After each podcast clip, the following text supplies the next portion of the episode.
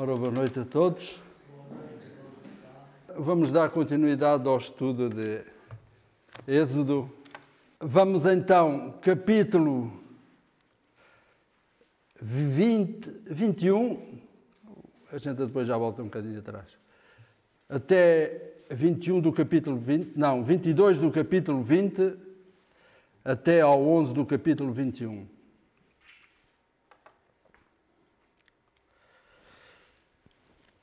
Então disse o Senhor a Moisés: Assim dirás aos filhos de Israel: Vistes que dos céus eu vos falei. Não fareis deuses de prata ao lado de mim, nem deuses de ouro fareis para vós outros. Um altar de terra me farás, e sobre ele sacrificarás os teus holocaustos, as tuas ofertas pacíficas, as tuas ovelhas e os teus bois em todo lugar onde eu fizer celebrar a memória do meu nome, virei a ti e te abençoarei. Se me levantares um altar de pedras, não o farás de pedras lavradas, pois se sobre ele manejares a tua ferramenta, profaná-lo-ás. Profaná-lo-ás. Nem subirás por degrau ao meu altar, para que a tua nudez não seja exposta. São estes os estatutos que lhes proporás se comprares um escravo hebreu, seis anos servirá, mas ao sétimo sairá forro de graça. Se entrou solteiro, sozinho sairá. Se era homem casado, com ele sairá sua mulher.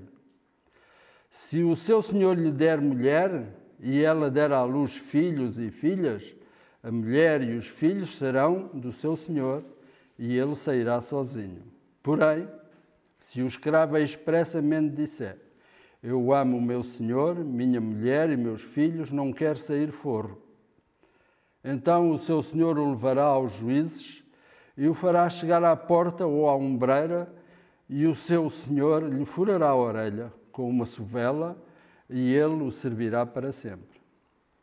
Se um homem vender sua filha para ser escrava, esta não lhe sairá como saem, esta não lhe sairá como saem os escravos se ela não agradar ao seu senhor, que, lhe comprometeu a que se comprometeu a desposá-la, ele terá de permitir-lhe o resgate.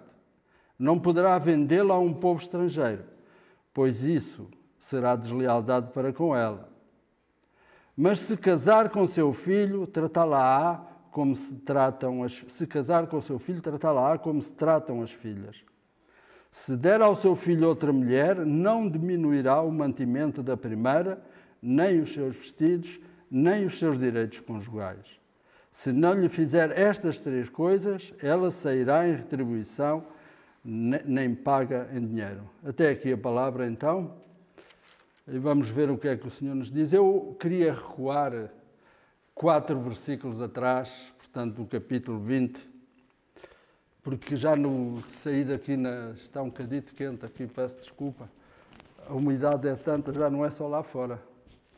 Ah, quando saí aqui na última quinta-feira que pregou o irmão Malheiro, fiquei um bocadinho preso a estes quatro versículos porque achei interessante. Vamos lê-los. Todo o povo, depois de, do Senhor falando dos céus e ter dado a conhecer os dez mandamentos ao povo, Deus, para além de falar, deu uma manifestação do seu poder do quão tremendo ele é. E acontece isso, pois, no versículo do versículo 18 ao 21, que diz: Todo o povo, depois de ouvir os dez mandamentos, presenciou os trovões e os relâmpagos e o clangor da trombeta e o monte fumegante, e o povo observante se estremeceu e ficou de longe.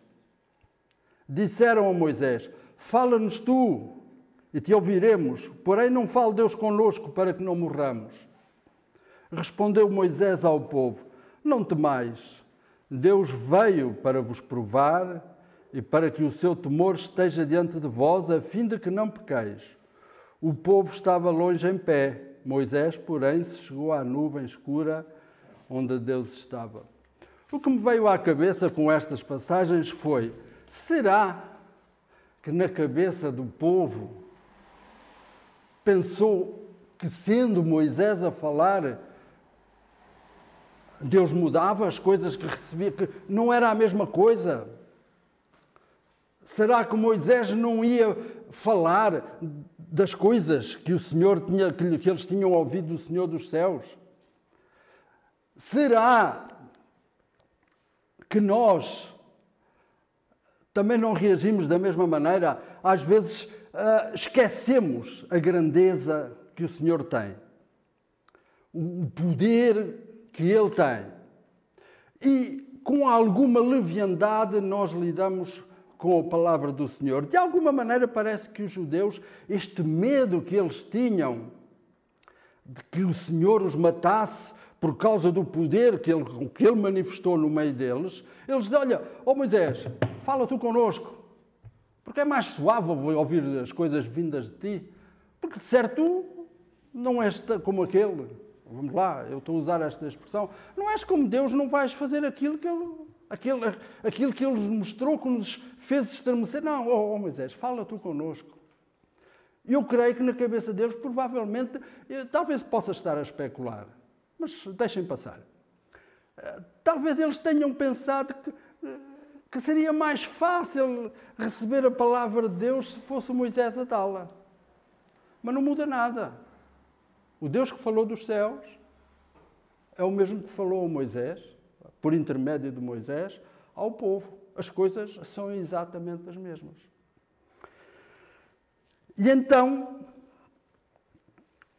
nós vamos. Isto é, foi apenas um à parte que, me ficou já da semana passada. Nós vamos passar então aos versos em causa que dizem respeito ao dia de hoje, que é a continuação da exposição da lei aos, ao povo de Israel. Primeiramente, nós temos Deus já aqui nesta parte atrás, ele tinha dito ao povo que não poderiam fazer imagem de o próprio Deus. Já nem se falava das imagens de ídolos, era não se podia fazer imagem do próprio Deus. Mas isso é, poderá ser simples de entender. Tem duas vertentes, que é Deus não tem forma, Deus é espírito. A própria palavra diz: todo aquele que me invocar, vai me invocar em espírito e em verdade, porque Deus é espírito. Deus não tem uma forma a qual tu possas descrever. É invisível. Como é que se vai fazer um ídolo, um ídolo de uma coisa invisível? Mas para além disso, eles Deus não queria que eles fizessem a, a imagem do próprio Deus, porque acabariam por fazer um ídolo o qual estava morto, porque os ídolos estão todos mortos.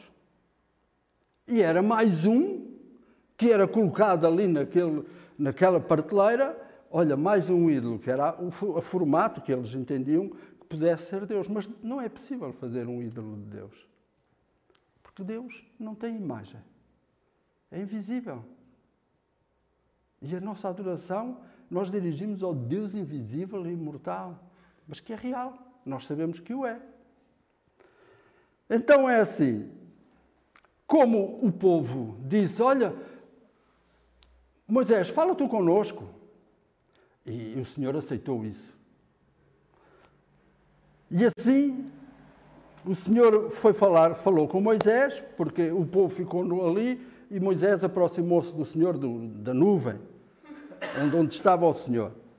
Assim dirás aos filhos de Israel: Não farás deuses de prata ao lado de mim, nem deuses de ouro fareis para vós outros. Deus de ouro às vezes são aquelas coisinhas que a gente anda ou numa pulseira ou, ou aqui. Ou, ah, o mundo anda com muitos amuletos aqui, nas pulseiras. Isso nem, nem ao crente nós não podemos fazer imagem de ouro para andar connosco. Embora a cruz refere a o cristianismo não é propriamente um símbolo de idolatria. É um símbolo de reconhecimento de que o Senhor é o nosso Deus. que é o nosso Salvador. Mas o povo judeu recebeu a, a proibição de fazer deuses de prata ou deuses de ouro. E esses deuses, ele, Deus não queria que esses deuses estivessem diante dele ou ao lado dele para não rivalizarem com Deus. Porque se fizessem outros deuses, estariam a pôr aquele Deus ao pé, aquele Deus, ou Deus com D pequeno, lá ao pé de, de, da prateleira, ao pé de Deus, e estes ídolos estavam a rivalizar com o próprio Deus. E Deus não queria essa situação. Por isso dizia, e já começou no verso, no, no capítulo 20, logo no início, diz que não fareis nenhum ídolo para adorares. Então, nós podemos, eu gostava que algum irmão abrisse em Deuteronômio 4, 5. Isto revela, este versículo vai mostrar, 4,15, peço desculpa, não, é 5, vai revelar que não era possível fazer uma imagem do Deus vivo. Deuteronômio, sim. Guardai, pois, com diligência as vossas obras, pois semelhança nenhuma viste no dia em que o Senhor vosso Deus em Horeb falou convosco no meio do fogo.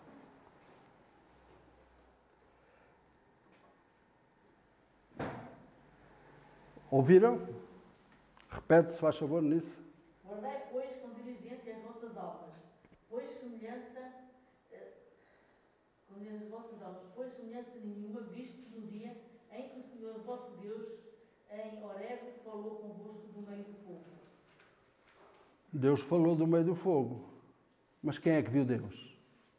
Ninguém viu Deus para, para, para poder fazer um, uma imagem que dissesse assim: olha, aquilo é Deus. Deus é Espírito e é em Espírito que nós o devemos adorar. Depois de ter chamado a atenção desta situação, eu ainda gostava que lessem, alguém lesse Isaías 40, 18.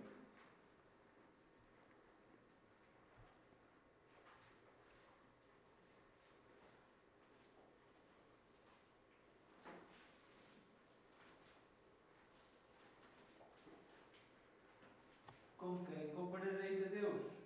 Ou que coisa semelhante confrontareis com Ele? É apenas isso que diz.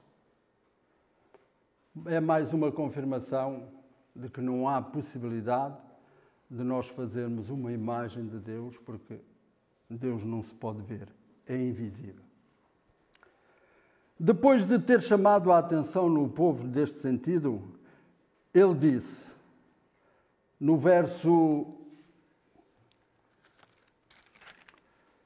No verso 23, 24 diz: Um altar de terra me farás, e sobre ele sacrificarás os teus holocaustos, e as tuas ofertas pacíficas, as tuas ovelhas e os teus bois, e em todo lugar virei a ti e te abençoarei. Porque um altar de terra? Primeiro, no lugar onde ele estava, que ainda era a Mesopotâmia, não havia por aí muitas pedras, era mais terra. Qualquer dos modos, o princípio não era tanto isso. O princípio era que era um altar passageiro. Quando o Senhor dissesse que era para ser relembrada a memória dele, faziam um altar. Depois, na peregrinação que eles faziam pelo caminho, quando Deus voltasse a dizer: Fazei-me um altar, eles faziam um altar. E era um altar de barro, que devia ser, depois deve, não sei exatamente qual é a forma, mas devia ser feito. Se calhar metiam alguma água para conseguir juntar o barro e, e levá-lo um pouco, porque a elevação do. lá do. do sítio, como é que. do altar fica, tem tendência a ser um pouco mais elevado para revelar, de alguma maneira, que o homem está a, a querer chegar a Deus pela adoração. E então a situação é esta: nessa ocasião, ainda não havia outra maneira de fazer, o Senhor não queria, mas havia ainda a possibilidade de fazê-lo com pedra.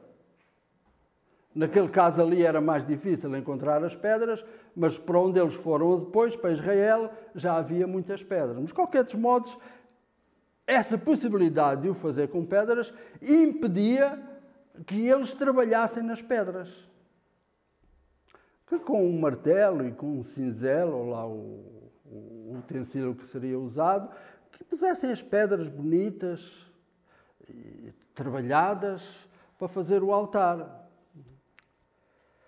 Naquele, naquele altar de, de, de barro eram então sacrificados.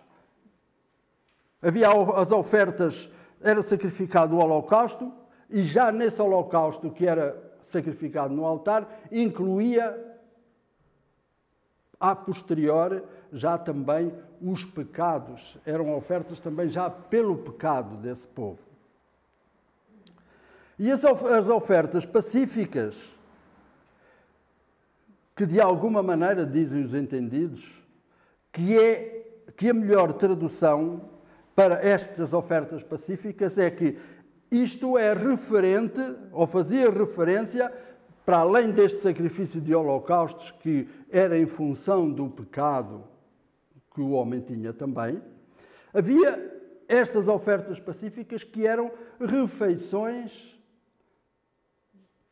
comuns entre o povo. Era uma comunhão de refeições. As pessoas faziam a oferta do holocausto e também faziam refeições de comunhão todos uns com os outros. Esta era a prática típica por serem os tipos que se praticavam naquela altura. Portanto, o facto de serem mencionados aqui tem a sua razão de ser porque já era prática fazerem desta maneira. Havia ainda, e agora sim, havia ainda uma forma única permitida de fazer o altar, que era usar pedras soltas não lavradas. Deus, quando faz as coisas, fala com muita simplicidade. O facto de o homem vir a usar ferramentas sobre elas, como diz a própria passagem, e nós podemos voltar lá, se me levantares um altar de pedras, não o farás de pedras lavradas. Pois se sobre ela manejares a tua ferramenta, profaná-la, profaná-la, profaná-lo-ás. O que é que quer dizer com isto? Pode-se então aqui dizer que o homem, ao trabalhar as pedras, a pô-las artisticamente mais bonitas para que o altar ficasse realmente mais apelativo, mais, mais vistoso, levaria o homem, no seu orgulho,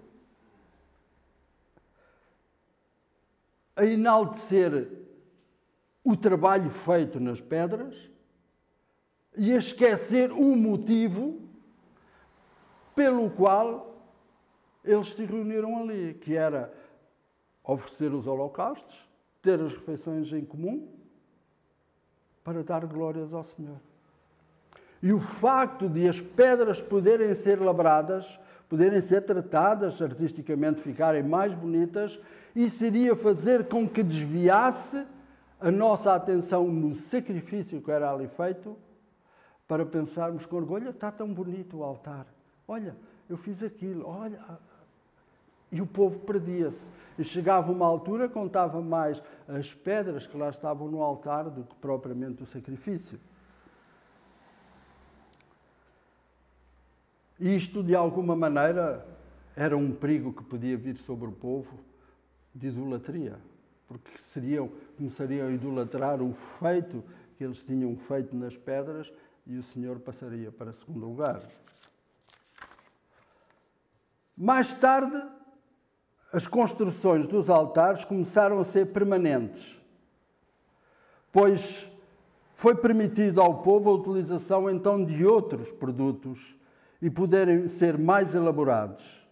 No verso 27, não, no capítulo 27 deste de Êxodo, nós podemos confirmá-lo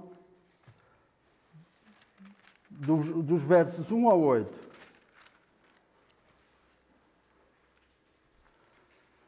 Farás também o altar de madeira, de acácia, de cinco côvados será o seu comprimento e de cinco a largura. Será quadrado o altar e terá três côvados de altura. Portanto, basta até só o versículo 1 que prova que já se poderia fazer, porque eram altares que iriam ser permanentes, iriam ficar. Já não era propriamente quando Deus dissesse eu quero que vocês me adorassem, que me adorem, que se relembrem de mim, mas era porque já havia, já, já estava estabelecido a permanência de o povo se dirigir a Deus naqueles momentos que ficavam por esta ou por aquela razão que era necessário louvar o Senhor. E daí, como já não eram eh, altares para, que, que estavam na peregrinação que o povo estava a fazer, então já podiam usar outros materiais e pô-los, pôr o altar mais elaborado. Já não aconteceria o mesmo. Porque é assim, Deus ensinou o povo a começar com o simples e a passar para o mais complexo, isto estamos a referir ao altar. Primeiro de barro, havia ainda a possibilidade de ser pedras, mas sem serem lavradas. Querendo dizer Deus que as coisas. Deus ensinou o povo a começar com o simples com o simples e passar para o mais complexo à medida que o crescimento espiritual fosse justificado. Querendo Deus que as coisas fossem feitas com ordem e decência, os altares, como diz no verso, voltamos ao 22, o verso 26 diz que o povo não podia subir, o altar não podia ter degrau. E porquê que o altar não podia ter degrau? Eu confesso que quando li isto e que eu estava convocado para eh, pregar, eu fiquei um pouco zonzo da cabeça, porque era difícil eh, ir buscar substância do que é que isto queria dizer. Mas a gente apoia-se em irmãos que são mais estudiosos do que nós, estão mais envolvidos e, e realmente eles revelam-nos coisas que nós ficamos um pouco surpreendidos. Então é assim,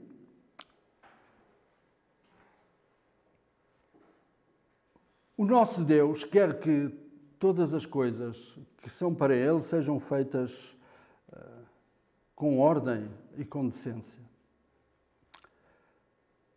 Portanto, os altares não podiam, os altares não podiam ter degraus por que motivo? O povo, aqueles que estavam incumbidos, os homens, que estavam incumbidos de oferecer os sacrifícios, as roupas que eles levavam as vestes eram folgadas, que os, as vestes eram folgadas que os cabeças sacerdotais das tribos usavam não eram adequadas para subir os degraus na presença das pessoas. Imaginemos, hoje toda a gente usa cuecas. É uma realidade. Naquele tempo, parece que não. Não havia. Eh, algum poderia ter algum cuidado, mas parece que não, porque Deus impedia que o homem subisse o degrau, porque mais tarde aparece uma lei, ainda, ainda é neste mesmo capítulo, que fala da vestimenta daqueles que vão, vão oferecer o sacrifício. Porque, de certo, que quando eles subissem, algo se via que não se deveria ver. E então, nesses altares, não podia haver degrau de espécie nenhuma para que não houvesse indecência no sacrifício que era ali feito.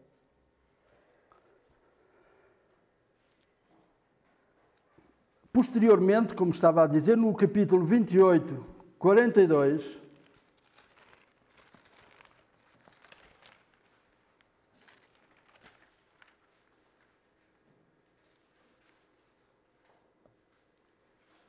já é o estabelecimento, fala aqui nesta passagem, do estabelecimento das vestes que aqueles que iriam fazer o sacrifício já poderiam subir de graus porque já estavam protegidos quanto a essa indecência que poderia surgir pelo facto de eles subirem, enfim. Portanto, verso 40, faz-lhes também, vamos talvez ao 40. Para os filhos de Arão farás túnicas e cintos e tiaras, falo-ás para a glória e ornamento. E com isso vestirás Arão, teu irmão, bem como seus filhos, e os ungirás e consagrarás e santificarás para que me oficiem como sacerdotes. Faze-lhes também calções de linho para cobrirem a pele nua. Irão da cintura até às coxas. A partir naquela altura isto ainda não estava instituído. Mais tarde, como diz aqui no capítulo, no capítulo 28, as pessoas que iam oferecer o sacrifício tinham que ir vestidos desta maneira para que naquele sacrifício que estava a ser feito e a oferta do holocausto não houvesse indecência de tipo nenhuma. Parece um pouco grosseiro isto, eu sei que ao falar parece um pouco grosseiro, mas é a realidade. Porque se o Senhor diz que havia nudez naquela ocasião, é porque havia nudez. E quando ele diz para fazer os calções que vêm da cintura até ao joelho, é porque na altura não estavam lá. Não estava lá nada. E isso criaria indecência em todo este sacrifício que era executado.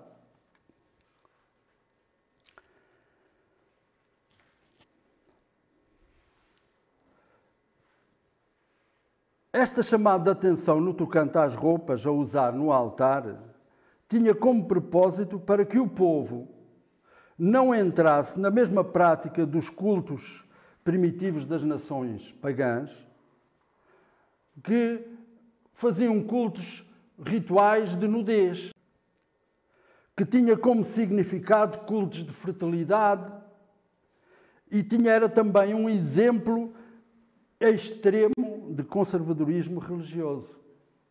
Para evitar cair nisso, o Senhor então instituiu esta cobertura que ele acabou de, que nós acabamos de ler no, no capítulo 28, para que tudo fosse feito com ordem e com decência, para nos distanciarmos da prática das nações pagãs que naquela altura também faziam ofertas aos seus deuses.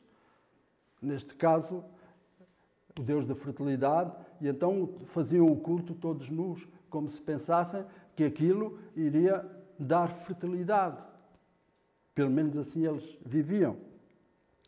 Deus fez roupas para Adão e Eva, diz em Gênesis 3:21. Quando estes passaram, fez portanto, quando estes passaram a viver num mundo caído, porque até lá andavam nus, mas não sabiam que andavam nus. A partir do momento em que caíram, viram a sua nudez, mas o Senhor tapou a sua nudez, criando roupas para Adão e Eva. Nós, descendentes de Adão e Eva e tementes a Deus, usamos roupa. A própria sociedade obriga que o homem use roupa, porque é decência. Contudo, nos dias que se vê hoje, há muita falta de roupa por aí. Uh,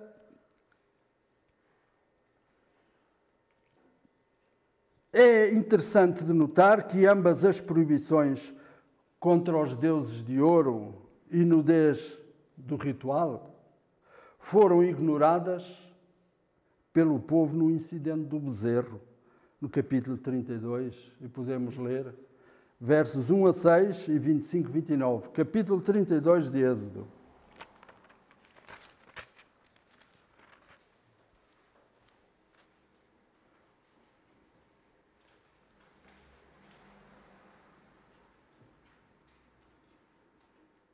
Mas vendo o povo que Moisés tardava em descer do monte, acercou-se de Arão e lhe disse: Levanta-te, faze-nos deuses que vão adiante de nós, pois quanto a este Moisés, o homem que nos tirou do Egito, não sabemos o que lhe terá sucedido. Disse-lhes Arão: Tirai as argolas de ouro das orelhas das vossas mulheres, vossos filhos e vossas filhas, e trazei-mas. Então todo o povo tirou das orelhas as argolas e trouxe a Arão. Este, recebendo das suas mãos, trabalhou o ouro com buril e fez dele um bezerro fundido. E então disseram: São estes, ó Israel, os teus deuses que te tiraram da terra do Egito. Arão, vendo isso, edificou um altar diante dele e pregoando, disse: Amanhã será festa ao Senhor. No dia seguinte, madrugaram e ofereceram-lhe holocaustos e trouxeram ofertas pacíficas, e o povo assentou-se para comer e beber e levantou-se para divertir-se. Ainda ao 25 29 e 29.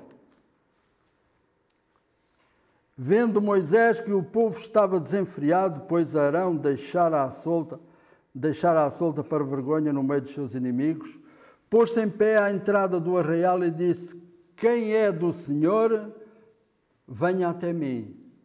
E então se ajuntaram a ele todos os filhos de Levi.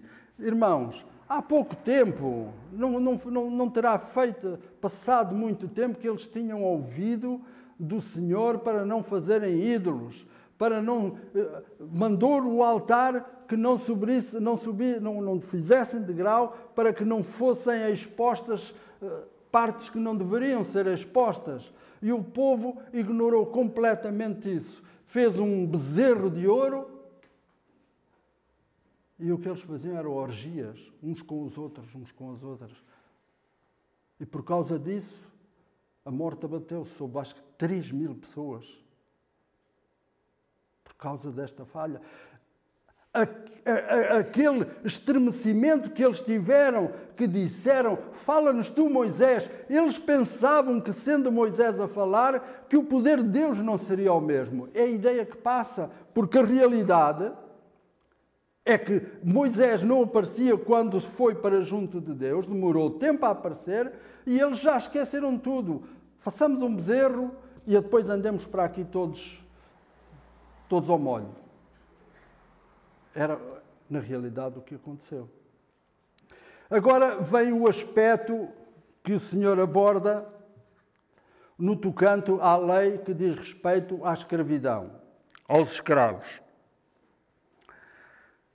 Que vai do verso 20, do capítulo 21, 1 ao 11, mas nós vamos dividi-lo do 1 ao 6, que aborda a questão do homem.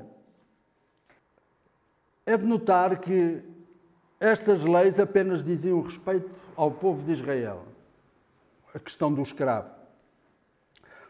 Por causa de uma questão, o povo de Israel podia ter escravos e fazer escravos de nações estrangeiras, mas nenhum israelita podia fazer seu escravo outro israelita.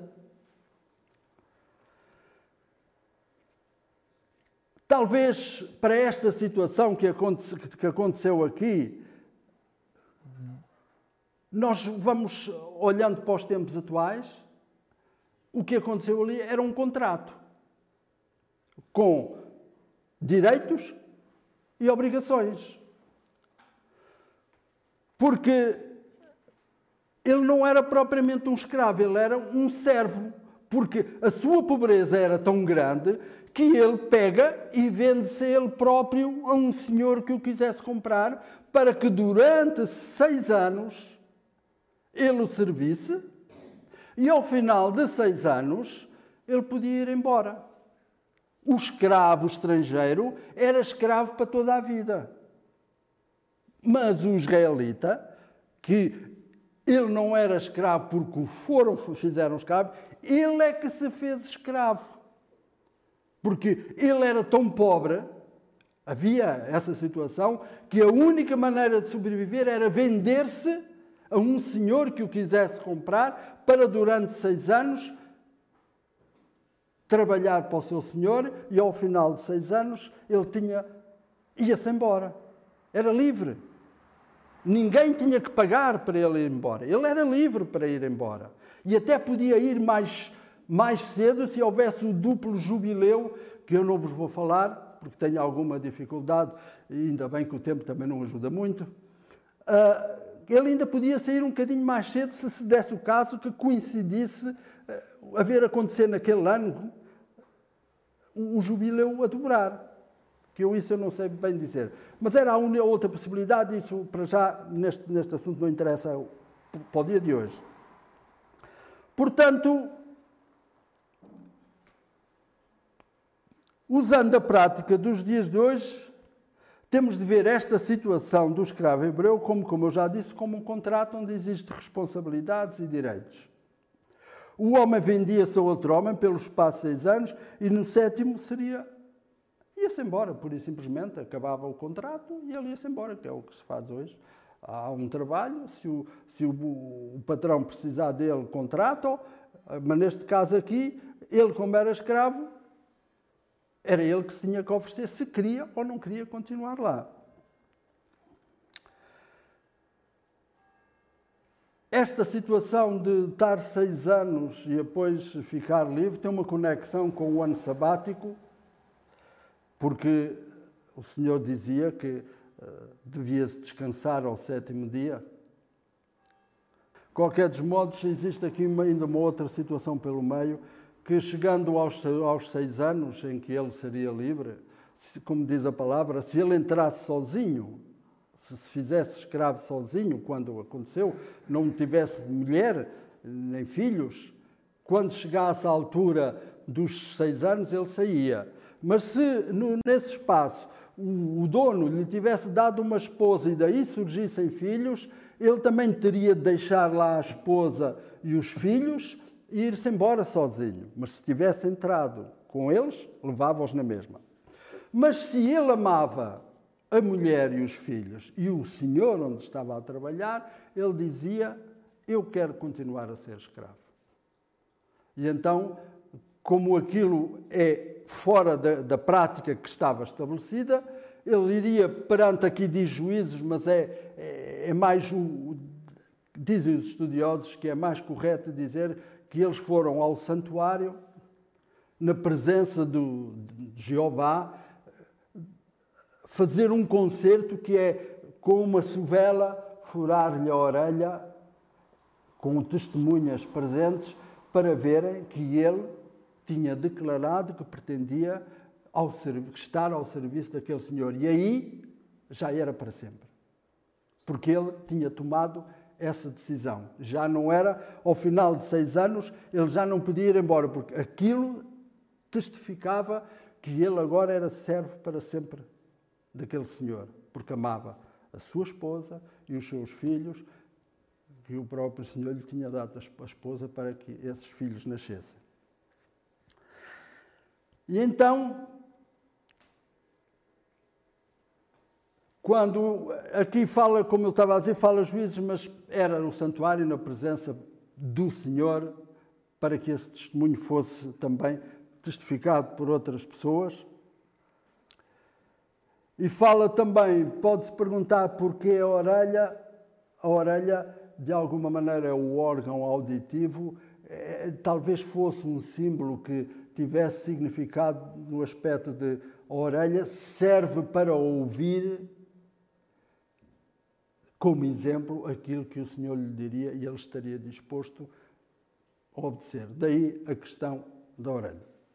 Agora temos o outro aspecto que é o aspecto da, da mulher, da mulher escrava, que também era de um. Não era escrava, era serva, era um pai, o testemunho que a passagem dá, era um pai que era muito pobre e querendo dar um modo de vida, um lar mais adequado à, à, à filha, vendia a sua filha para ser concubina, para ser serva de um senhor, mas sempre com o propósito de que ela viesse a casar com aquele que o comprasse. E logo não, não faltava homens que quisessem comprar eh, essas pessoas que, sendo pobres, quisessem vender as filhas, porque assim já não ficariam obrigados a pagar o dote. Pagavam apenas a venda ou a compra da, da rapariga. Não era um casamento em que fosse eu a desejá-lo. Era o homem que era o pai da, da filha é que iria querer vender. Então, para o homem que comprava, era uma folga muito grande no sentido do dinheiro gasto. E então, aqui a questão em causa é que a saída da mulher não acontecia igual à do homem. Quando chegasse ao final dos seis anos, se a rapariga tivesse solteira, não tivesse chegado a casar com o homem que adquiriu, ela não tinha que dar satisfações a ninguém e aquela venda que tinha sido executada ficava nula. Ela ia-se embora, era livre novamente. Mas se o homem que, que a comprou com o intuito de casar com ela, quando chegasse esse momento, não gostasse dela, ela podia ser resgatada por um familiar. Esse homem nunca podia vender eh, a rapariga a um, a um estrangeiro, a uma nação estranha a Israel, e, porque isso seria uma afronta muito grande. Era, ela era resgatada por um familiar. Mas havia ainda outra situação. Se esse homem tivesse um filho e desse a mulher a esse filho, essa mulher, é, é, ao ser casada, tinha todos os direitos e era considerada uma filha do homem. Mas se, entretanto, o pai arranjasse uma outra mulher para o filho, ela não era posta de parte, era salvaguardada nos seus direitos. Tinha três coisas que ele era obrigado a ter para com ela muito embora ela fosse posta de parte por causa que havia outra mulher que tinha ocupado o lugar dela, ele casando com ela, o pai primeiro tinha que lhe dar a dignidade, de, porque a partir do momento em que casasse com o filho dele, ela seria como uma filha para ele. Para além de essa situação, havia três coisas que ele tinha por obrigação de dar a essa rapariga, que era mantimentos, vestidos e direitos conjugais. Se por acaso estas condições não fossem observadas, ela era livre para voltar para a sua família. Portanto, estas coisas tinham que sempre acompanhar, e mesmo que ela voltasse para a sua família, ela tinha que levar todas estas coisas com ela. Se, não, se, se estes, estes mantimentos, vestidos e direitos conjugais não tivessem a ser observados, mesmo assim, depois o homem teria de lhe dar coisas quando, para ela levar. Da mesma maneira que eu, eu não foquei isso, o homem, quando passasse os seis anos, esse homem para o qual ele esteve a trabalhar durante seis anos, tinha que o encher também com bens resultantes de seis anos que ele teve ao, ao trabalho dele. Tinha que o abençoar com essa. Ele não ia, como se diz, de mãos a abanar. E neste, nesta situação, também a mulher, a rapariga, tinha os direitos. O homem não podia reclamar nada. Quando chega, chega aos seis anos, ia-se embora. E, e, ele não reclamava aquilo que o seu senhor lhe dava. O seu senhor é que tinha a obrigação de lhe dar, porque era uma questão de consciência e uma questão de obediência àquilo que o senhor. Agora, a mulher, ao sair de casa, era obrigatório que fossem preenchidas estas, estas mordomias de mantimentos, vestidos e direitos conjugais à rapariga. De outra maneira, não podia ser. Chegando a este momento, mesmo para concluir, nós podemos dizer, porque aqui nós estivemos a falar de obediência, de ouvir o que o Senhor diz e obedecer àquilo que o Senhor diz, como uma prática de vida. O sucesso para as nações no geral, ou para o homem singular, depende de ouvir a palavra de Deus, de crer nela e de lhe obedecer. E ainda, a justiça é o resultado prático da retidão de Deus na história humana. Pois, Isaías 30, 18, eu vou ler, o Senhor fará ouvir a sua voz. 18, 18. Por isso o Senhor espera por ter misericórdia de vós e se detém para se compadecer de vós, porque o Senhor é Deus de justiça. Bem-aventurados todos os que nele esperam. E ainda Isaías 61, 8. Porque eu, o Senhor, amo o juízo e odeio a iniquidade do roubo. Dar-lhes-ei fielmente a sua recompensa e com eles farei uma aliança eterna. tenhamos em conta que o nosso Deus é justo, que ama a justiça e que nós, como seus filhos, devemos enverdar por esse caminho de justiça e ouvir as instruções que Ele nos dá através da Sua palavra e obedecer e viver assim como seus filhos para a honra e a glória dele. Que o Senhor nos abençoe.